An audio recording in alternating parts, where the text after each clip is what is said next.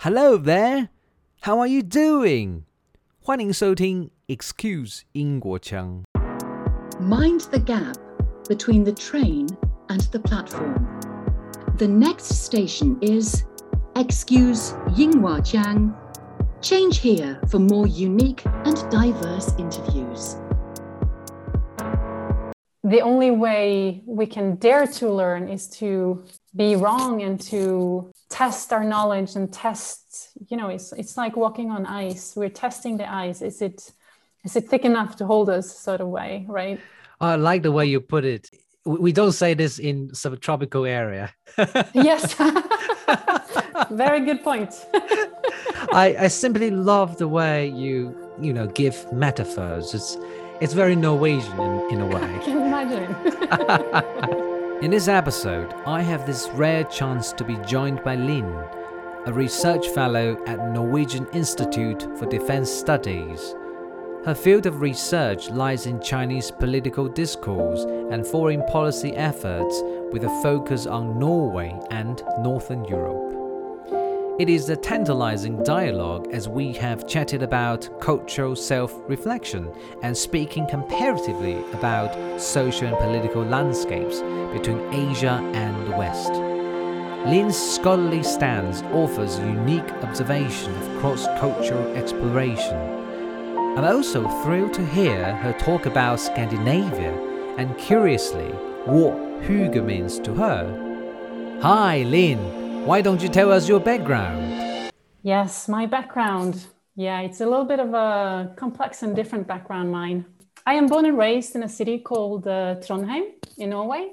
It's famous for its beautiful gothic cathedral for example uh, nidaros. And um, it holds a rich viking history.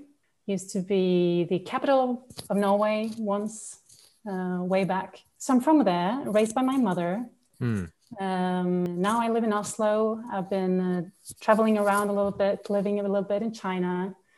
Uh, I Right. got my degree both in China and, and um, the UK. Uh, working now as a researcher, um, as a sinologist, uh, researching Wow. Chinese foreign policy.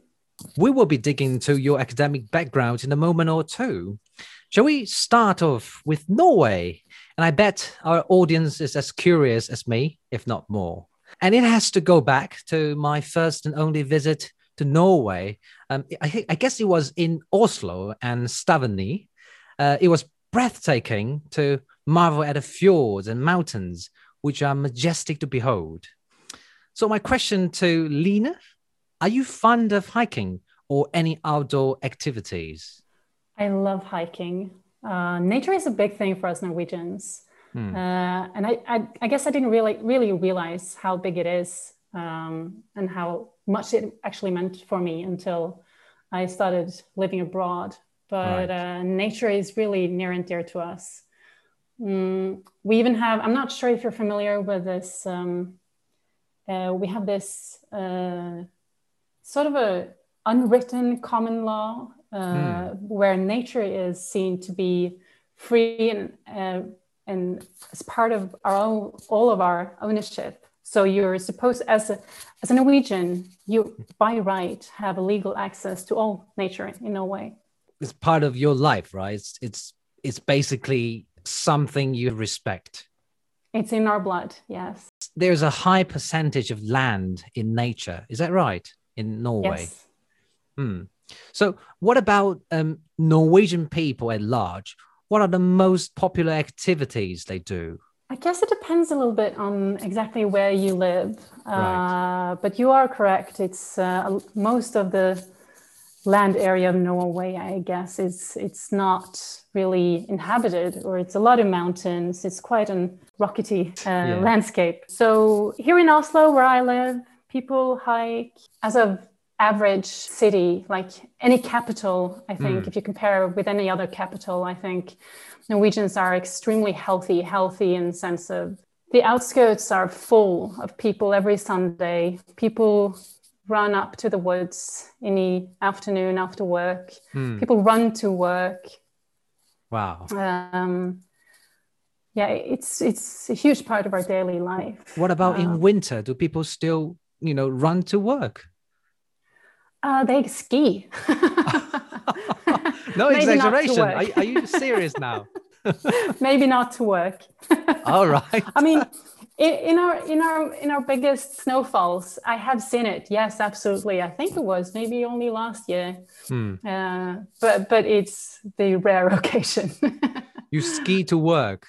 Oh, that's one of the sexist means of transport you can ever imagine. Well, in Taiwan, we ride scooters, we drive cars, we take MRT, mass rapid transit. We don't really ski because we don't have snow in the street. Would be hard. Yeah. Well, it's interesting that you mentioned, you know, how diverse that comparison is just so dramatic. I want to talk more about um, Norway because Norway is a country both physically and culturally remote from Taiwan, uh, yet it's a country upholding many socially advanced values and featuring awe-inspiring natural wonders like fjords and glaciers that mankind holds dear. So, Lin, uh, my apologies for oversimplifying Norway, but for you, how will you introduce your country to people who have never visited there? Yes, wow. It's a challenging question because I think Norway is so many things, Yeah. which I guess any country is. Uh, Mm.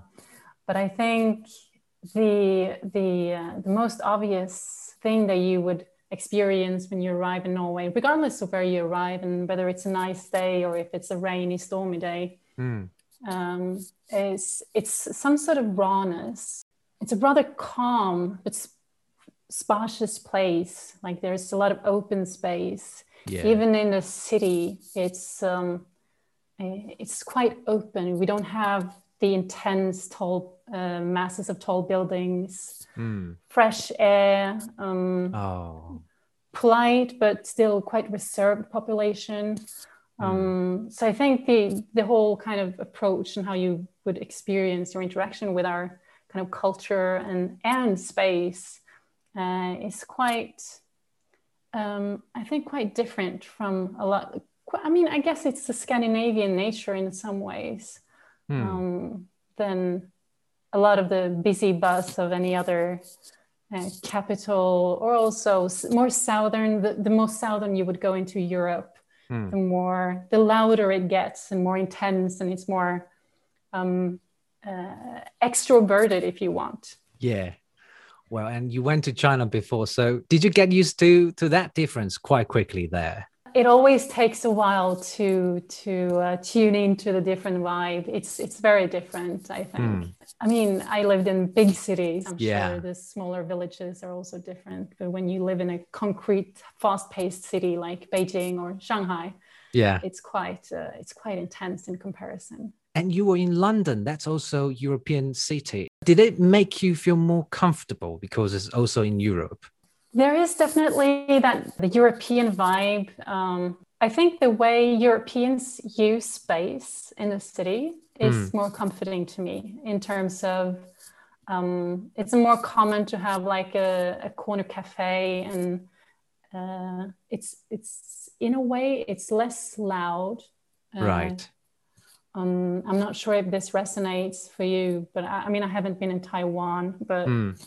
It's something about the, the, the, use of space. London, again, though, is quite tiny in their like the houses and everything is a little bit cramped. It's an Yeah. old city, right? So you, you still kind of feel how the streets are quite um, small in comparison to the massive traffic, for example. And Yeah.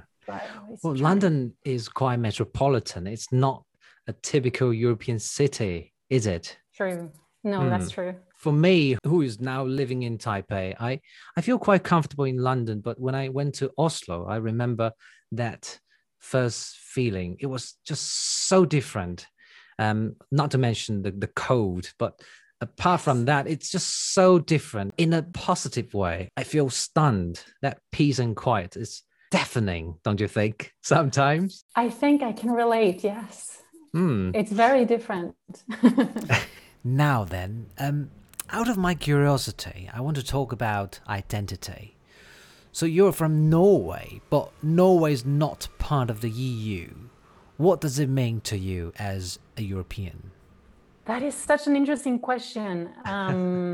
Because the European identity is such a complex kind of um, concept, I guess, and especially in the context of European Union and mm. everything. And as a Norwegian, we, as Norwegians, we, I think we always like to view ourselves a little bit different and a little bit, you know, the um, part of the group, just not really part of the group. We're a little bit, we want oh. to do ah. the things on, in our own way. Yeah. Um, but, but on, in terms of values, I think the Europe re- resonates a lot with us in terms of, you know, I, I think especially people from my generation mm. who grew up with the establishment of the European Union and, you know, the 90s and the ideas of, you know, freedom and democracy and all these kind of very sort of heavily ideologically loaded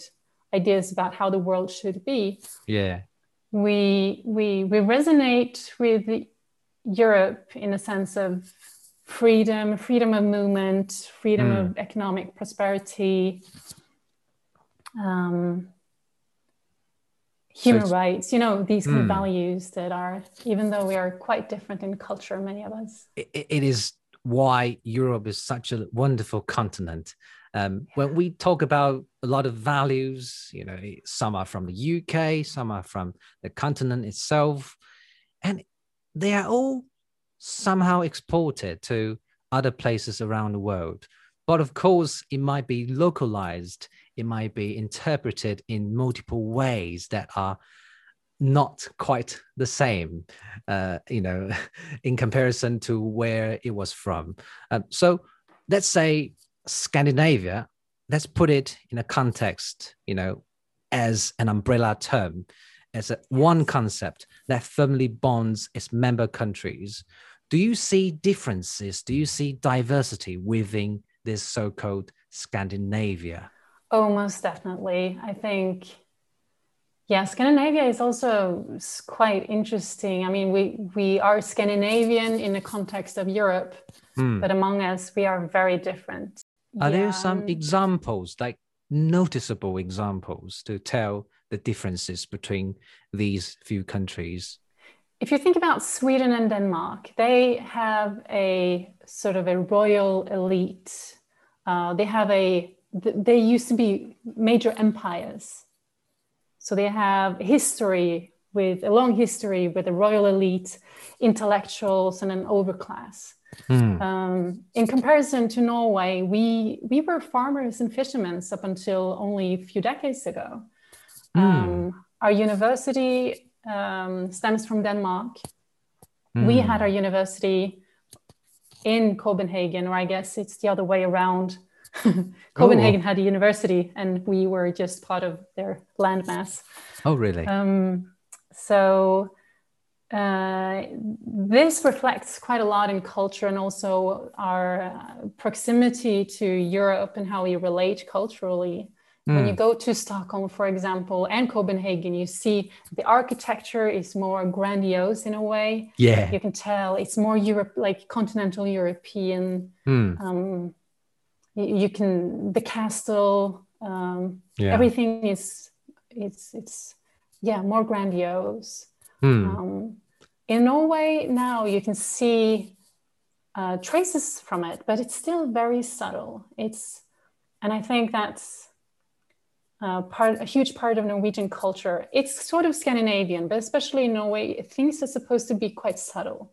You mm. see the castle, it's not very, I mean, it's like the size of the stable of any other say UK castle. It's like it's very small. It's so within this concept, it's it's quite different, and you have to it's very different. pay attention to that.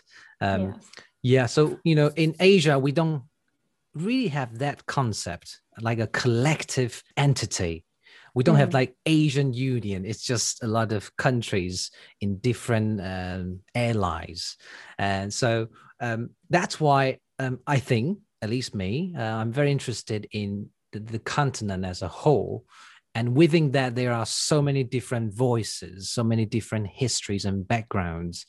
And and you came to china to learn and come back and do a lot of research. That's so fascinating. I want to go further let's say um, scandinavia is an entity i know there are differences what is the hmm. public mindset when it comes to continental europe um, as geographically Norway is located in the north, separated by North Sea from most European inland countries?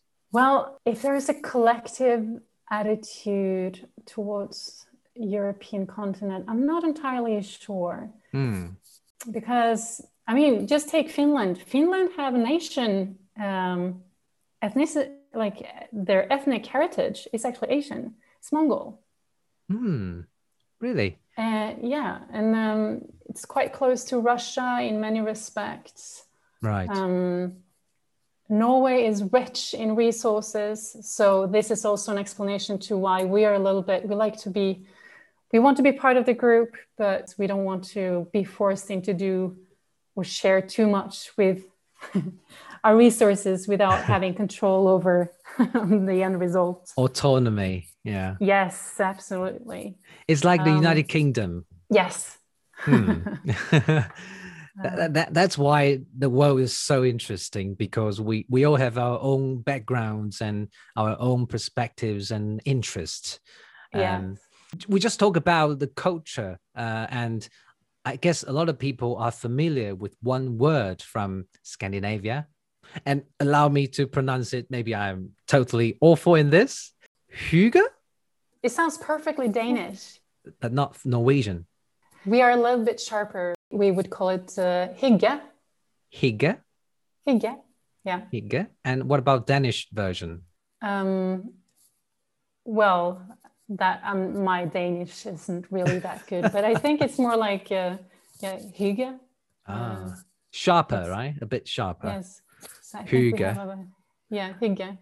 Right. Uh, so the, why is it interesting? Because it's so common in books, you know, when it comes to Norwegian or the Danish lifestyle, you know, all these books talk about this word. I wonder because this is so often seen and closely associated with Norway or Scandinavia at large. I've resorted to a couple of articles in English, but still don't feel quite sure, you know, of what it truly means in Norwegian culture. Can you share with mm. us what it means to you? I think it means some sort of belonging. Um, it's a feeling. It's, I think my my best um, my best way of explaining I think the best word for hygge in Norwegian is actually, it depends a little bit about where about in a country you're from originally, but mm. coziness, I think, resonates more. It's like um, one of the main things that I really missed while I was in China was a candle in the cafe. Oh. It's it's it's those kind of small things that just makes me, the atmosphere warmer, a little bit more soften things, calm things down. Mm. It's the it's the feeling of safety, the sound of the fireplace in the winter when it's cold outside, the light is dimmed. You watch the fireplace, you can just listen to it in the background, and you have maybe some soft music in the background also. Is it more in a sense of being alone with the environment? Not necessarily, uh, but it is uh, an ambience maybe Right. So you can have you can you can experience it. You can create this atmosphere on your own, but it's also very much with your close people. You don't have to be close. You can have co- you can experience this with a with a stranger, but it is the atmosphere of intimacy of things are um, hmm. sort of the energy levels are lowered and you have you can get take mm. your hmm. guard down and be authentic and just relax. You don't have to uh, talk to entertain the people that you were with. You just. Mm. Did you ever find hygge when you were in China? Um, in its right kind of yes, absolutely, I did. Mm. Uh, but a bit further in, in a in a little bit of a sort of, can you say in a Chinese manner? It's a little bit of a different. Um, Hygge in Chinese? Oh no, uh, I meant more like um, it's in um, the, the, the the the feeling, the experience is less Scandinavian in a sense. Like I did experience hygge in in China, but it had still some a different flavor to it. Mm, um, spent some beautiful, uh, really lovely time with beautiful people in lovely cafes in the French concession or in Oh. the hutongs in Beijing, Oh, wow. um, with the rain falling outside. I kind of get that. The ambience, for example, the, the sound of the rain, um, even the sound of the candle, um, if Yes. it, it can be heard. Um, wow, it's it's quite hard for me to fathom that in Asia because usually people are surrounded by noises, a lot of things going on around. Even when you're sleeping, it's not always quiet. It's always some cars roaming around. So Yes. um, yeah, I think the audience probably will share similar sentiment. This is why the world is so interesting, isn't it? yeah. It is. So now I want to talk more about um, yourself, about your background as a researcher. You are a research fellow at Norwegian Institute for Defense Studies, and you're a sinologist in the making. Why don't you tell us how you have come in pursuit of a career in sinology? Yes, that is some sort of a odd story in and of itself. But I think that yeah, I think it was. It's been an adventure of uh, discovering something. I guess uh, I ended up in China actually by chance, and um, I just fell in love with it. The difference in culture is so enormous, Yeah. but yet so similar. And I think this is what is so. Um, it's the subtle commonalities that are just i mean one for one we are humans right Mm. we're all humans in the end Yeah. um, but still it's the it's some really subtle similarities in cultural expression and ideas and Hmm. Did you ever encounter any difficulty because of the language barrier? oh a lot How did you overcome Um, it? so when when I arrived in China the first time, I um, I had the intention to to learn about the culture and the history, and I decided I needed to learn a little bit of the language. So I Hmm. signed up for a three months um, course in Chinese. Right. Uh, it was horribly difficult. I cried the first week. Oh. did, did you learn a bit before you came to China? I mean, I tried, but not really. I, I didn't. So no, I think Okay. maybe I knew hello Hmm. something, or I, I I really didn't know any. I did not know much of China at all when I Yeah. arrived. So it was it's quite overwhelming in a positive way. It was it was. Uh, I learned so much from that experience, and my Hmm. my Chinese teachers were such um, beautiful people, and they were so forthcoming and um, yeah, really kind people. So it was uh, absolutely an experience. So, where was your first destination? Beijing? Beijing, yes. Did you also live in Shanghai? Yes. So after Beijing, I went to Ningbo for a while Oh, um, and studied there for about seven months. And then Hmm. later on, I went to Shanghai.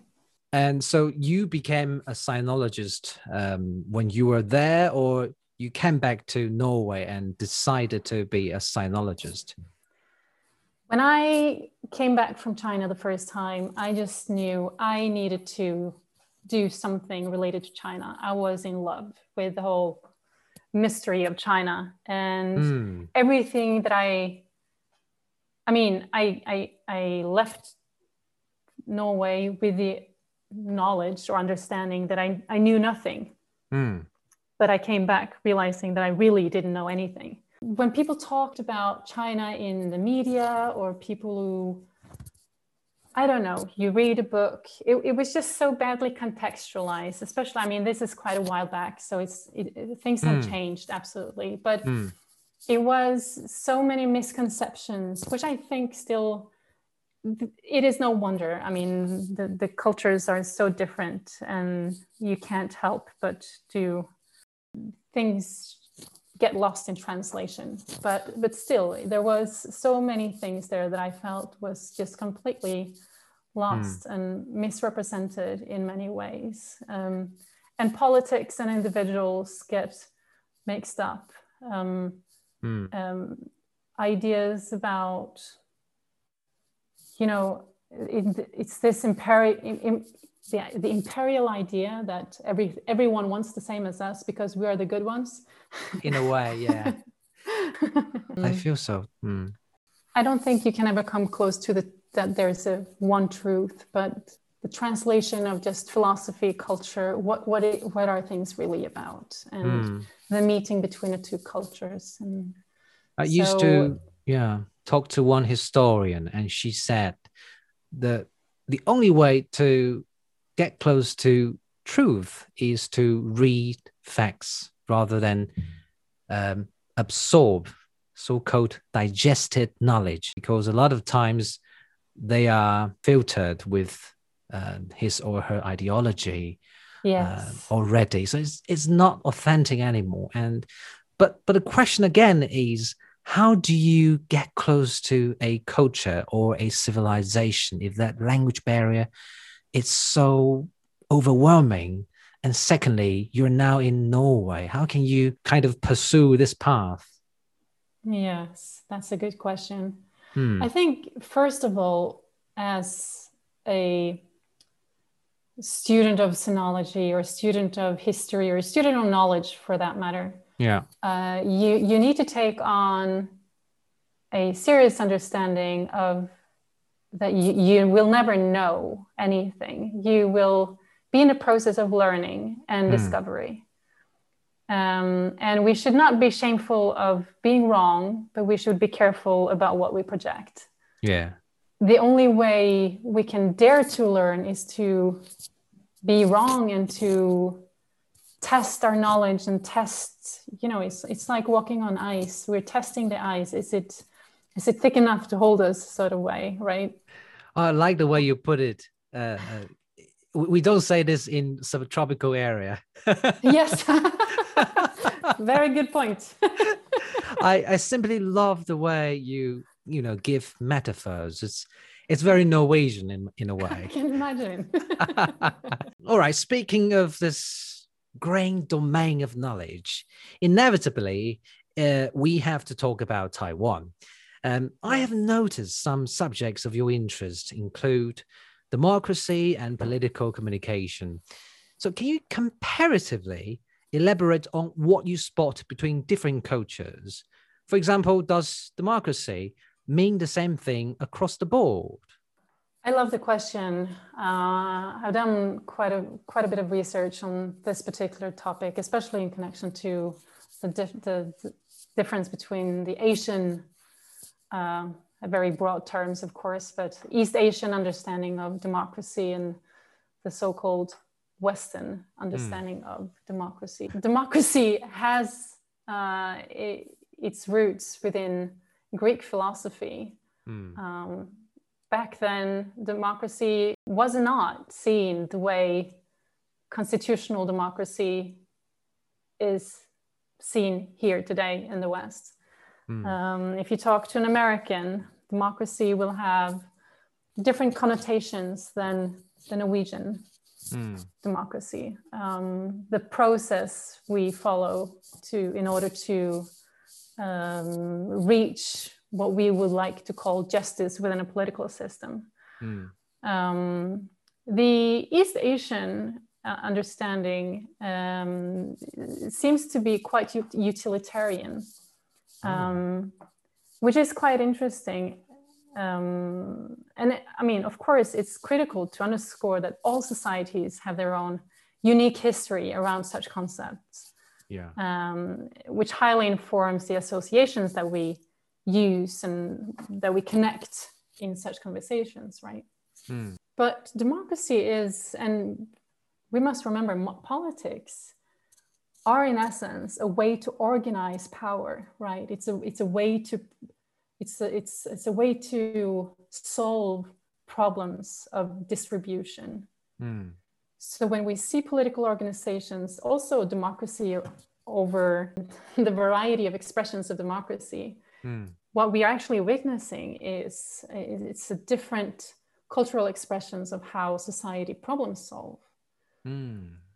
And my observation is that research indicates that at a, as a very general and generic approach, Mm. East Asian understanding of democracy is it's supposed to produce good results, underscoring good results Mm. for the population. While so it's it's a utilitarian, it's it's it's a tool that we use in order to get better results than if we applied authoritarianism. What sort of uh, result are you talking about? These results will then be politics. So a democracy is a way to organize politics. Mm. That's the simplest way you can put it. right. So if you you can have, you know, mainland China also claims to have a democracy, Oh yes. right? But Hmm. they have a different organization of they have um, appointed people who will serve posts who then can be elected Mm. You cannot elect anyone. But this is actually quite close to the original Greek idea. So, through the years, through debates, and through tests and trials, we have seen the development of a variation of um, democratic solutions. And you can discuss for ages on what is more fair. But what I might find to be more fair, which is in, in the Norwegian society, especially, we trust the process more. The process is more important for us than that I get my candidate, which I believe will deliver good politics. We have quite great trust in institutions, political institutions. Hmm. But this is quite different in many Asian societies. The population is quite intimately familiar with corruption and I mean, that's also a sort of contentious concept, but the way uh, institutions and positions of power are utilized for its own benefit, right? Mm. Within the Asian culture, this is inherently, it's, it's not understood as good, but it is done. Yeah. Therefore, through culture, the understanding is we look to, we cannot trust the process Mm. because the process can be bent it can be it can be used for other means Mm. therefore we need good leaders you see what i mean I can see the build up to to your conclusion. Hmm. right So, in the West, it is more towards the process, and in the East, it's more towards the individual leadership. With a high degree of variations of course Mm. uh, taiwan for example is a very good example of how this is somewhat uh, developed into quite a highly functional process so, or resilient democracy with with uh, working processes where this is actually quite highly valued conceptually if you think about how how we understand power and how we navigate power because that's to a large degree what this is all about right how do Yeah. we how do we understand the all-consuming power which in today's world is the state right the Mm. monopoly of, of violence and power ultimate power is with the state um, the western hemisphere had a massive massive um, sort of uproar with the French Revolution and the wars related to that. And that was a massive rebellion towards power. Hmm. The consequence, what has always been, is a suspiciousness towards power. It was towards the to the elite who uh, misused their power and they took it as far as there was hunger and no more Yeah. bread for the people, basically. Hmm. Yeah. Driving the pe- population so far that they had no no choice but to uproar. Hmm. There has been rebellions also in in Eastern societies, but the culmination, it's always it's not the rebellion in itself it's how it, how it is told in the end who creates history right and how we understand these concepts and is this is it a good thing or a bad thing and what what what is the likelihood of of uh, of historical action? And um, in in in the west we worked our way into installing some sort of an institutional power and system of laws, mm. which is not perfect, absolutely not. But mm. it's the idea of how you how you how yeah. you argue for your right, right? Yeah, it's like the ultimate goal you want to reach. Right. Mm. Humans are tribal.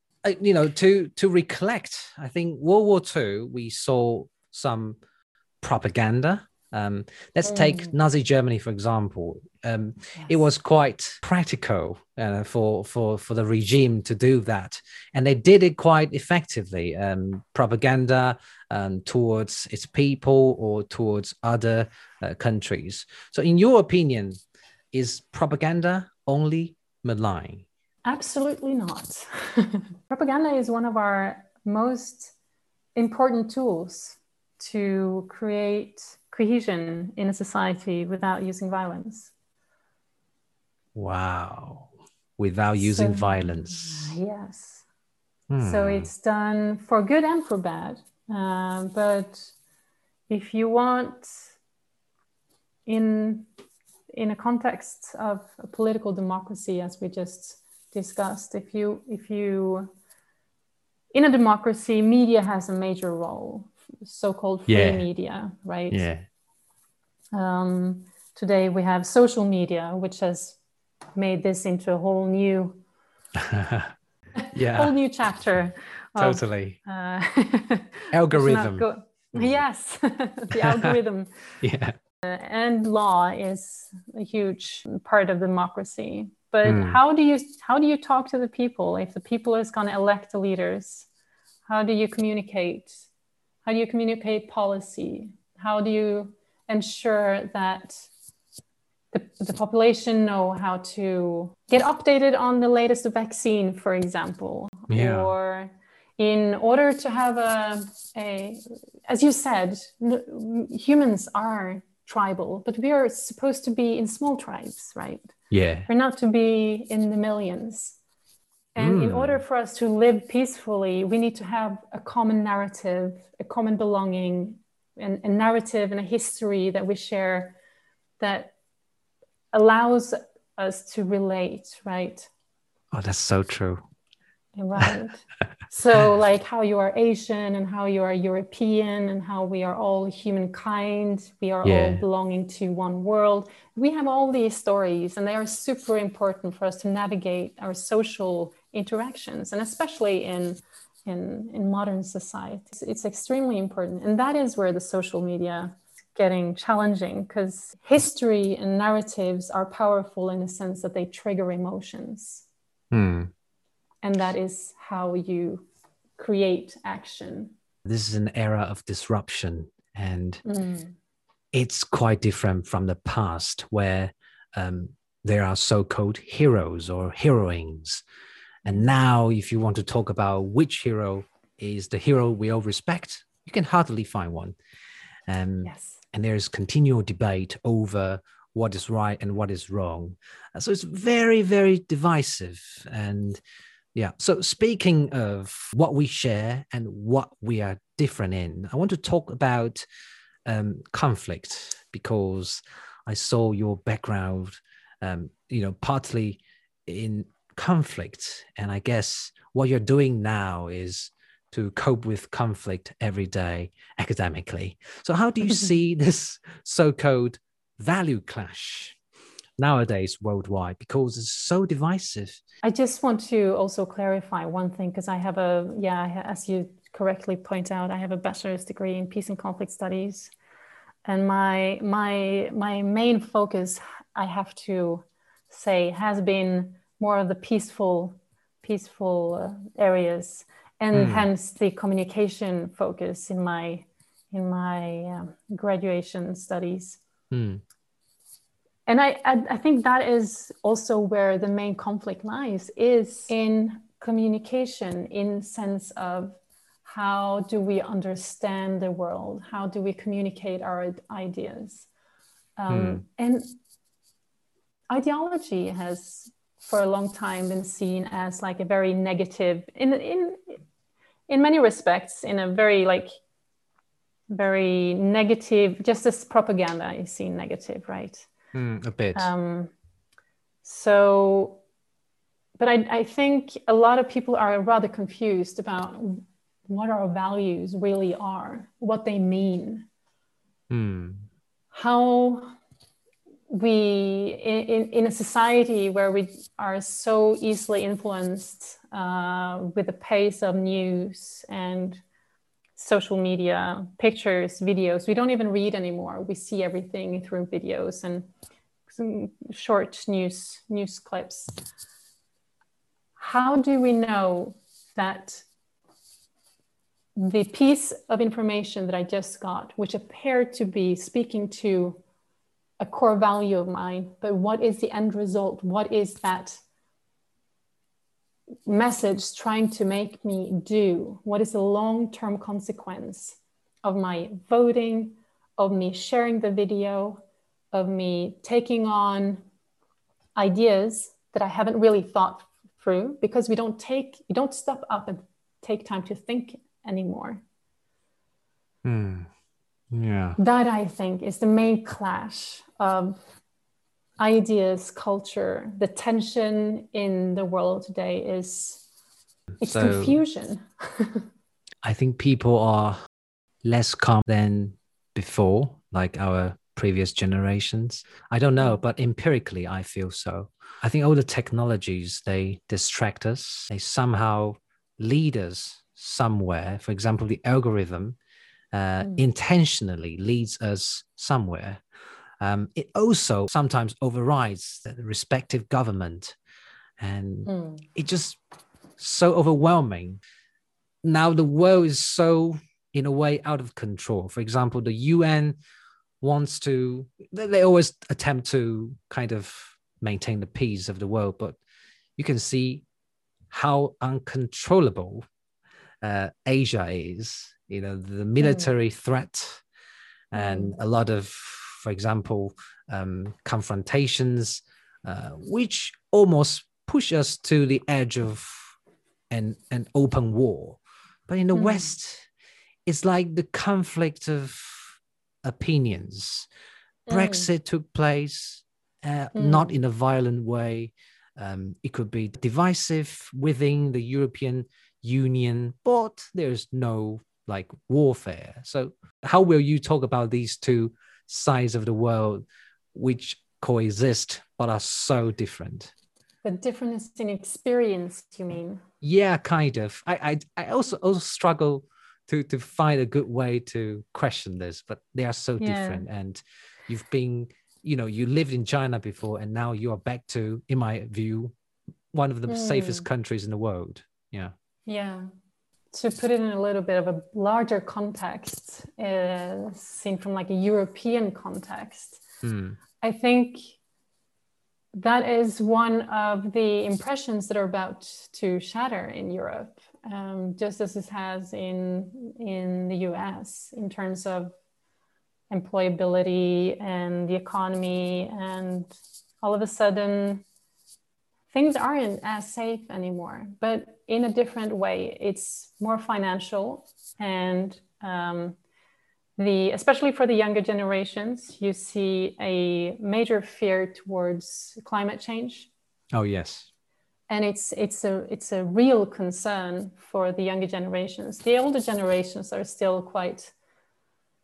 Some are worried, but overall, it appears to be still something that is quite conceptual and too abstract for them. Nowadays in Asia, um, the economies progressed enormously. Um, Mm. Air pollution, water pollution, um, a lot of pollutions uh, happened. And they have happened over the past decades. But for the West, I guess, you know, the the, the gigantic progress was seen even longer before. Um, yeah. And when the world collectively wants to talk about environmental protection, it mm. might appear unf- unfair to some developing countries in the East hmm. because mm. they were, you know, in a way deprived of their right to progress in the hmm. past. Mm. But now they kind of want to catch up and mm. you want to put some restriction on it um, evenly. That would be, you know, conflicting um, for sure. Mm.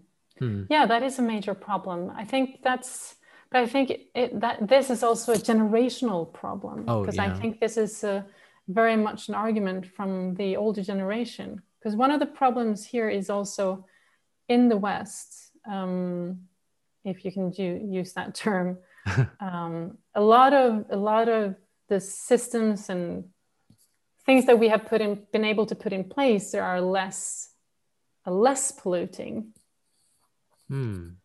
due to technology and, and, and development, right? Uh, but our consumption is beyond anything. We consume. I, I'm not sure about the exact numbers, but a Norwegian consume probably 100 times as an Indian. Um, I, I, don't know. Oh. Uh, but, the, but the amount of energy we use, the amount of uh, resources that we s- demand in just the way of life that we have become used to, mm. uh, it's really hard to take that away from people. Yeah. Um, and unfortunately, we are in a situation where we have to, which we should have done already in the 60s when they talked about this for seriously for the first time. Hmm. Um, it's about to, we, we need to develop technology and ways to uh, to live without taking away the life of our coming generations. Yeah.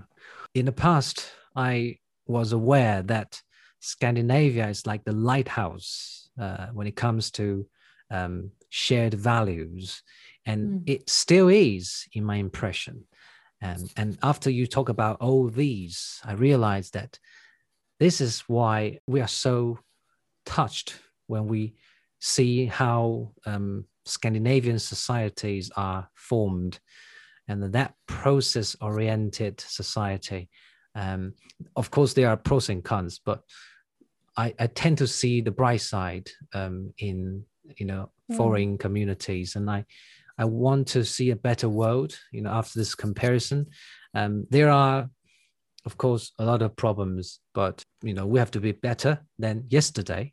And mm. so, my last question: You said just now you never went to Taiwan. Um, yes.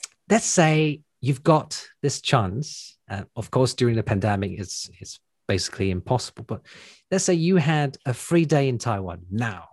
Which places will come to your mind right now? Only one day. yeah, you know, uh, or let's say you've got 48 hours without sleep. sleep is not essential here. Uh, 48 hours okay. exploring Taiwan. What would you like to do? I mean, being Norwegian and everything, I would love to see all the national parks but I, I realize that's a bit much for 48 hours. All right, I'll, I'll, exceptionally extend your stay. Not being an, a visa officer, but I'll extend your stay to be one week. Right, so you say, sorry about that. Uh, my, my, it's my apology to, to misinterpret the role of visa officer, but um, yeah, I like your role. thank you very much. Um, so yeah, what would you like to do? Also, you want to explore our uh, national parks, don't you? Yes. Hmm. The nature in Taiwan just looks amazing. Hmm. The woods, uh, you have the beaches, temples. I love the scenery. I love to look at the countryside. Hmm. And, and also it's just the experience between like I have this I have this idea that Taiwan is like the perfect sort of the perfect mix of the best from mainland China and the best from the West, sort of. That's kind of what it is in my head. Oh, wow. Thank you for thinking of this in this way. Because I would say you're right. Um, for example, in Taipei, you can experience that civil society. Of course, it's Mm. it's quite you know hustle and bustle, but um, you know a lot of buildings are still quite old, and um, you, you can access a lot of temples as well, and you can also go hiking, for example, by taking MRT, and it's, it's just very handy um, to have that balance of nature and urban life, and you can explore different Western cuisines, and you can also experience our stinky tofu or bubble Mm. tea. Um, and if you want to go to the southern, you know, part of Taiwan, it's also very uh, convenient. You take the high-speed rail within two hours. You you go to Kaohsiung and you take some train to Mm. Pingdong, which is in the very south. So it's it's the marriage of many um, landscapes, uh, of many you know different um, you know very different elements all in one and Mm. And yeah i guess you are also familiar with our um, past you know we were colonized by a few regimes yeah Mm. so that also adds to our mm, you know um, layers of experience layers Yeah. of influences Hmm. but um you, you know in taiwan we tend to say um, we are taiwanese um, we are not um, that chinese you know because Mm. we have our own identity over the past decades um, we kind of have our own way of doing things um, uh, and we tried you know we tried to to find our own values for example previously uh, we legalized same-sex marriage Did you know that? Yes. Yeah? Yes, I did. is it normal for you to to see this happen or it's it's not that normal Uh, I think to see such legislation go through is just amazing wherever you are. Um, Right. But I guess it's a little bit more um, common discussion topic probably in my area of the world. I don't know. Hmm, It depends. I, I guess it depends on the social yeah environment you are in. too. All right. So um, before we go, um, Lin, shall we sum it up today by asking one last question? How do we interpret our world in a relatively unbiased manner?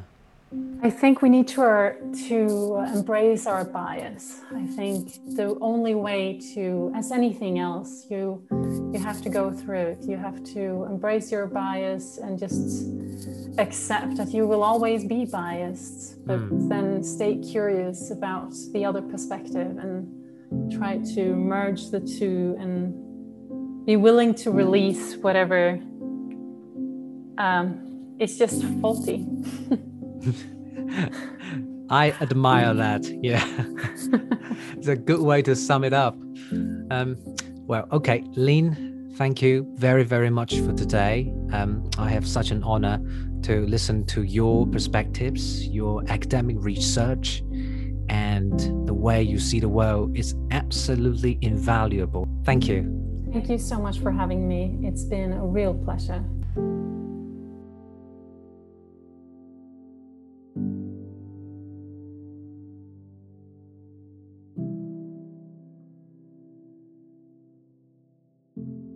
喜欢本集访谈的内容吗？